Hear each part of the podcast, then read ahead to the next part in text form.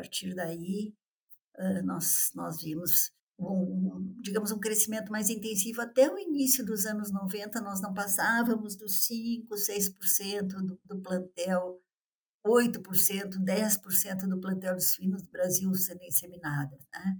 E aí nós olhávamos para os números da Europa, né? nos Estados Unidos não, porque a suinocultura é posterior, né? e a própria inseminação demorou mais a ser implantada nos Estados Unidos. Mas olhávamos a Holanda, 70%. Pensava, meu Deus, acho que será que nós chegamos lá? Bom, hoje eu acho que andamos acima de 90%, né? Mas até meados, final dos anos 80, nós patinávamos nos 5, 6, 8%, tá? mas depois depois avançou, depois avançou e avançou bastante